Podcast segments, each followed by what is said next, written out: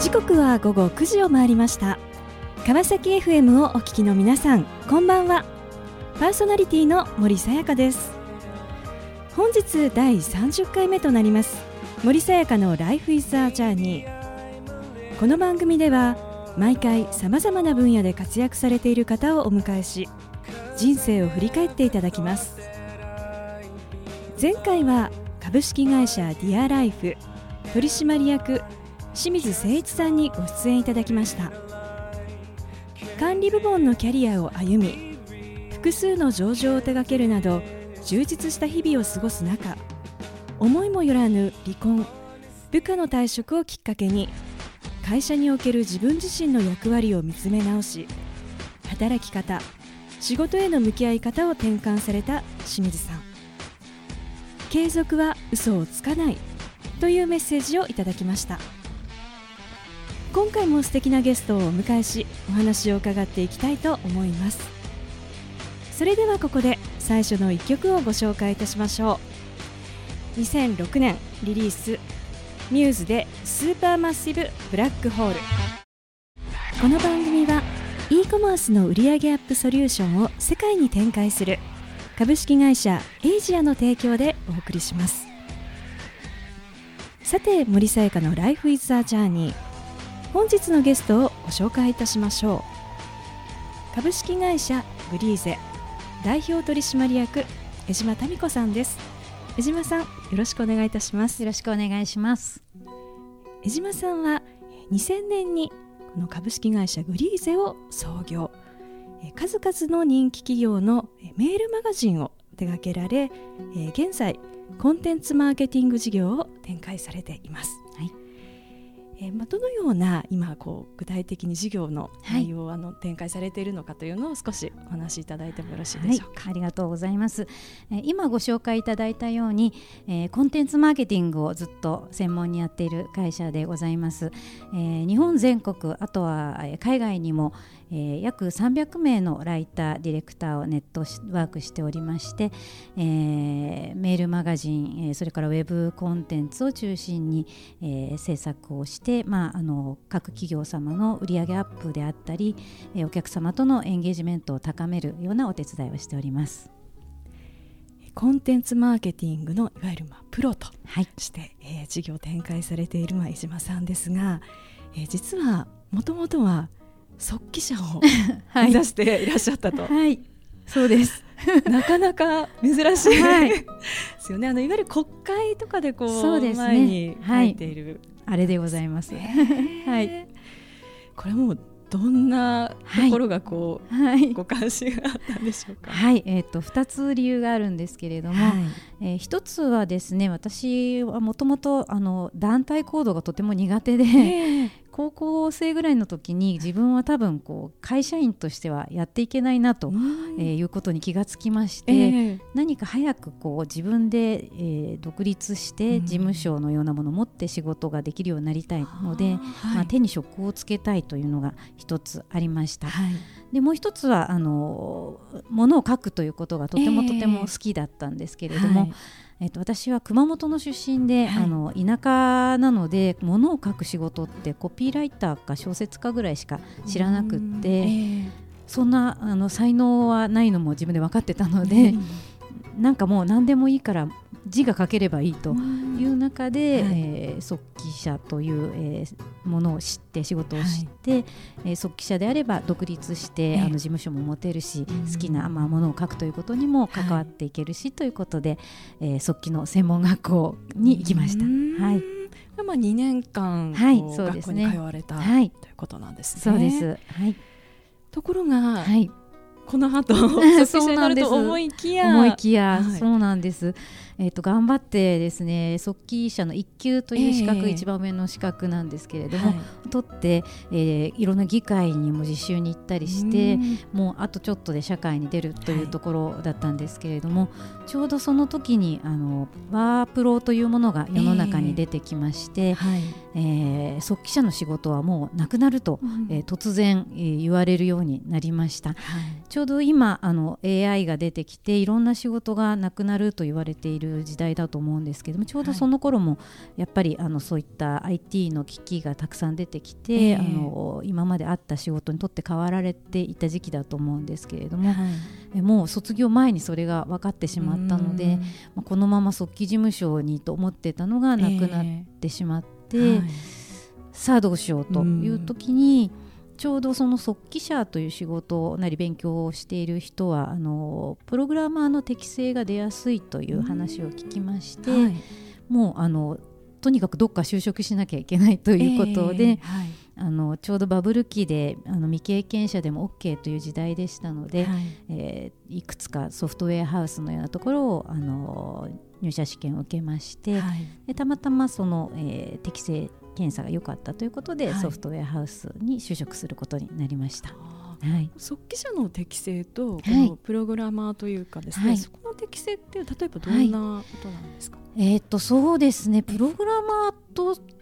速記者がなぜリンクするのかちょっとよくわからないんですけど、うんはい、プログラマーっていうのはやっぱりこういろんな事象をまとめて一つのプログラムにしていくことなので、はい、えーと、パターン認識みたいな能力が多分必要とされていて、えー、まあ、いくつかの情報を見た時にこれとこれとこれはこういうルールでつながってるんだなっていうのを、えー、キャッチするみたいなのが多分適正だったのかなと思います。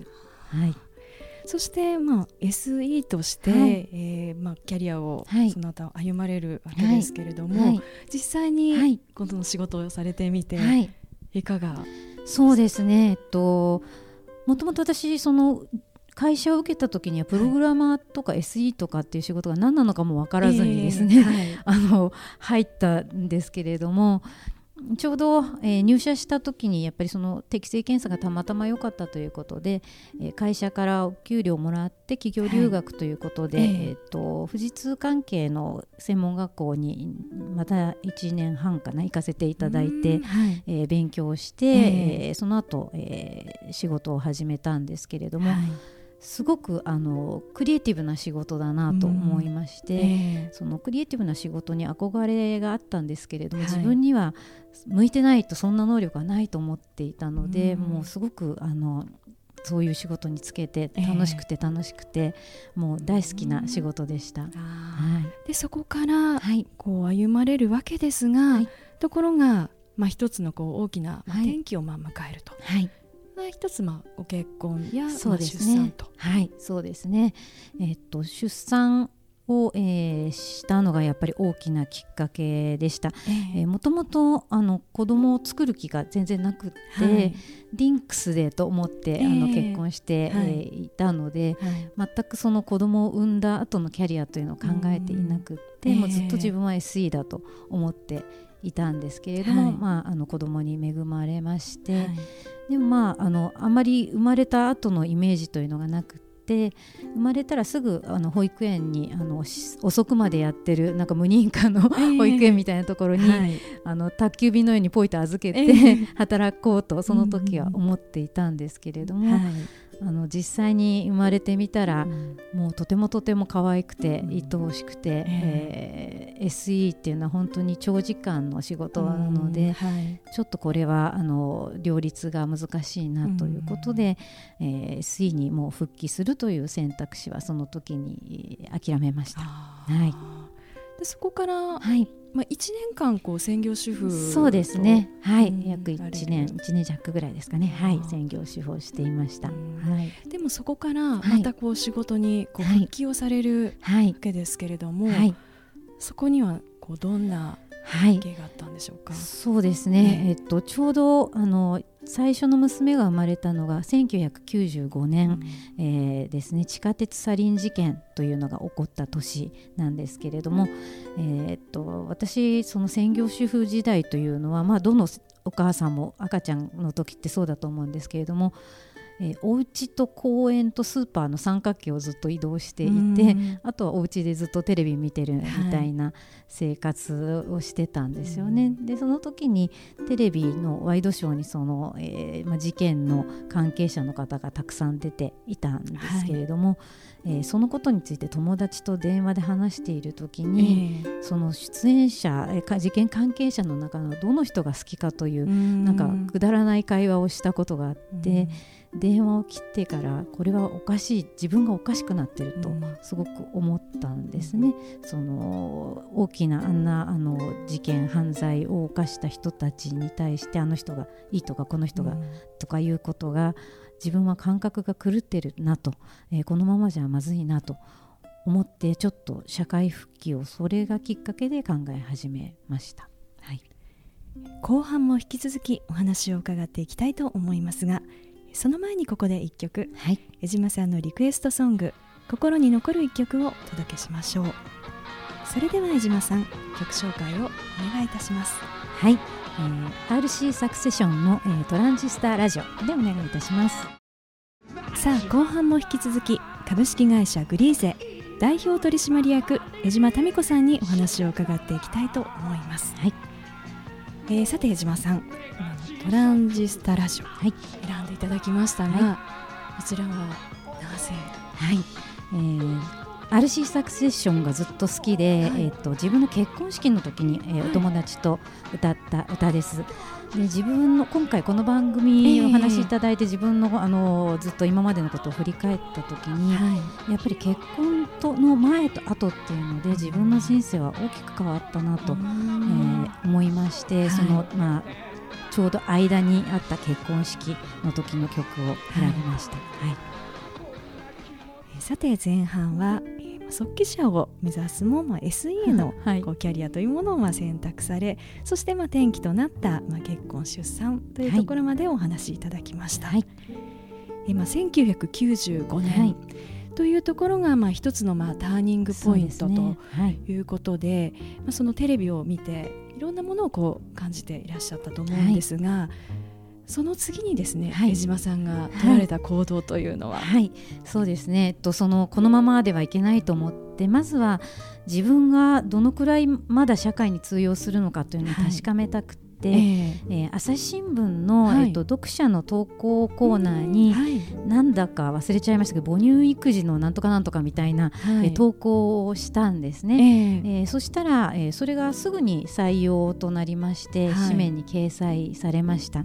でそれが私はとっても嬉しくって、えー、もう自分はあの数ヶ月専業主婦をしている間に、こう非常に能力が落ちてるんじゃないかと心配していたので。えーやったっていう気持ちで、うん、えー、夫に、えー、こういうことがあったということを危機として、うんはい、えー、報告したんですけれども、えー、その時に彼が言ったのが「それって金もらえんの?」っていう 一言だったんですね。はい、でそれですごく私はもうあのショックを受けて、えー、金をもらえないことには価値がないんだと。じゃあ金をもらってやろうじゃないかと、はい。えー、いうことであの一気にこうちゃんとお金をいただける仕事をしようというふうに自分の中でスイッチが 入りました。それでなんか良かったねとか褒めてもらってたら、えー、もしかしたらそういう趣味の投稿とかで終わってたかもしれないんですけれども、えー、その時にもうガガーンと。はいなりました。一気に火がつきました。はいその日で3年ぐらいあの飛行機が飛んだぐらいの、はい、感じです。はい。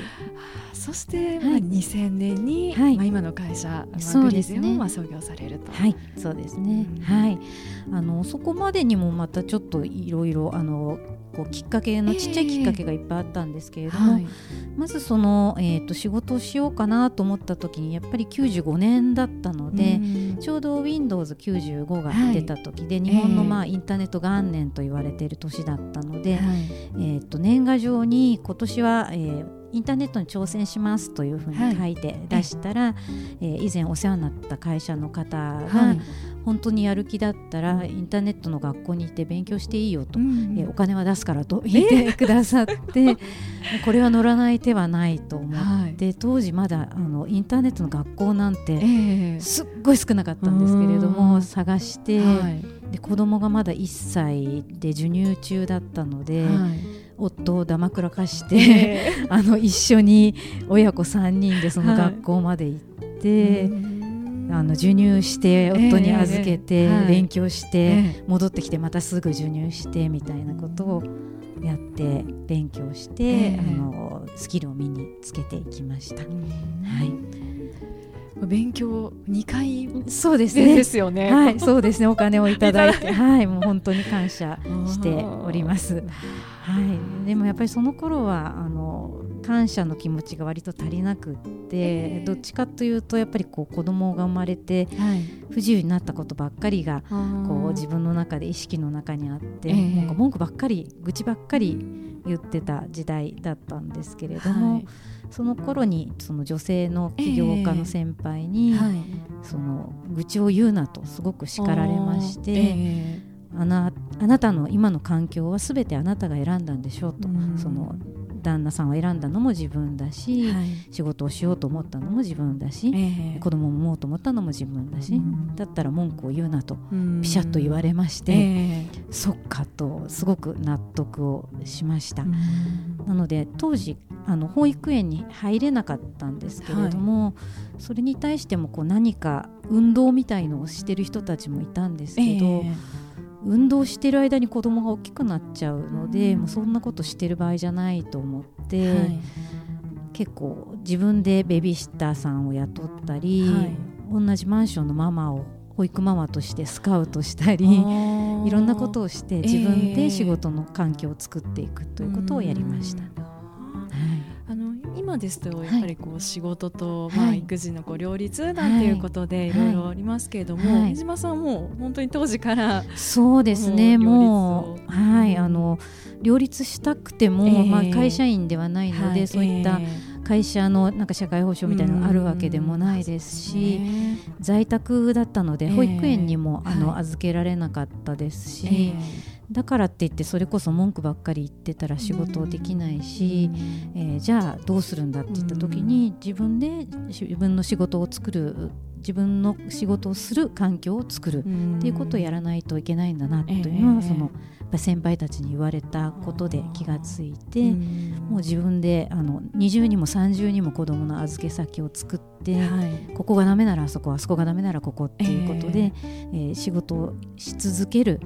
ことができるように自分でしてきたっていう感じでした。はい。今のこのグリーゼという会社も、皆さんその子育てを、あのされている、あの社員の方々がそうですね。もともとやっぱり子供がちっちゃくって、えーえー、お家でお子さんの面倒を見ていたいけれども、社会とつながっていたいという、えー、メンバーがずっともう10年以上、えー、ベテランでいて、今はもう今度介護をですね、えー、自分の両親それから、えー、義理のお父さんお母さんを見ながら仕事もしていきたいというスタッフがみんな、えー、と時間をこうシェアしながら仕事をしている感じですね。はい、今例えば子育てをするから、まあ、仕事を辞めなきゃいけないかなとか、はい、今介護を専念しないといけないから、はい、まあ、仕事を諦めようかなとい。う人たちはのやっぱりたくさんいると思うんですけどもで、ね,、もそのどちらもしながらも、こう働くっていうところのその働き方にはなんかどんなその選択肢っていうのがあるんでしょうか、はい、そうですね。その一番安心なのはねその大きい企業でいろいろ整ったところっていうのがいいと思うんですけれども、えーはい、そういうことがね許される方ばかりではないと思うんですけれども、はい、多分やろうと思えばどんなふうにしてでもやれると思うんですよね。なのでそのできないって諦めてしまうんじゃなくて、えーどうしたらできるんだろうって考えることが大事かなと思います。あとやっぱり子供は本当に社会の宝だと思うので、えー、自分一人で抱えてしまわないで、周りに甘えていいと思うんですよね。やっぱりあの助けてって私も自分が言えるようになったのって子供ができてからで。はい、やっぱり人の力を借りるっていうのはすごく悔しいと思ってたんですけれども、はい、まあ、そんなこと言ってられないので、もう助けてくれる人はみんな助けてもらいながら、はい、みんなで育てていけば、はい、なんとかなると思います。私もあの日本全国セミナーで回っていて、えー、下の子が3歳からもう全部一緒に飛行機乗って行ってたので、はい、そこにあの子供を連れて行きますっていうのが最初とっても言えなかったんですけれども、えー、これもやっぱりある女性の先輩に、はいあのそうやってあなたがやっていくことが、うん、えーと、後の女性たちに道を作ることになるんだから頑張って言いなさいと言われまして、はい、確かにそうだなと思ってそれからはそのセミナー会場の方に、えー、あの子供がいるので隣の部屋をあの一つ開けてくださいっていうのを、えー、頑張って言うようになりまして。でまあ、あの普通にねお子さんいない方に比べればあの運営者の方にとっては負担になると思うんですけれども、えーだから諦めるのではなくて、うん、それでも江島さんを呼びたいって思うような人に私がなればいいんだと思ってやってきました。はい、さあこの番組ではゲストの皆さんに必ずお聞きしている質問があります。江島さんにもお伺いさせていただきます。これから自分の夢を実現しようと考えている方々へ背中を押すメッセージをお願いいたしますはい、えー、自分を幸せにしてあげられるのは自分だけという言葉でお願いします。えー、その心は？はい。やっぱり女性というのは、えーと、その幸せになろうとすることやりたいことをやろうとすることをブロックされる場面がやっぱり非常に多いと思うんですけれども、えー、そこを諦めてしまったらあの誰も助けてくれないですよねやっぱり。自分しか自分を幸せにすることはできないと思うので、えー、そのために自分の力で環境を作っていっていただきたいと思います。素敵なメッセージをありがとうございました。ということで本日は改めまして株式会社グリーゼ代表取締役江島民子さんにご登場いただきました。江島さんありがとうございました。どうもありがとうございました。さあそれでは最後にもう一曲お届けしましょう。1991年ポーラ・アブドゥルアルバム「スペルバウンド」より「Blowing Kisses in the Wind」森さやかの「Life is a Journey」いかがでしたでしょうか？女性はさまざまなキャリアの選択肢を迫られることがありますが諦めるのではなく自分で選んだ環境の中で最善を尽くす。自分を幸せにできるのは自分だけ。その言葉に道を切り開いてきた江島さんの信念真の強さを感じました。次回はどんな素敵なゲストの方が来てくださるでしょうか。来週もまたこの時間にお会いしましょう。今日も一日お疲れ様でした。おやすみなさい。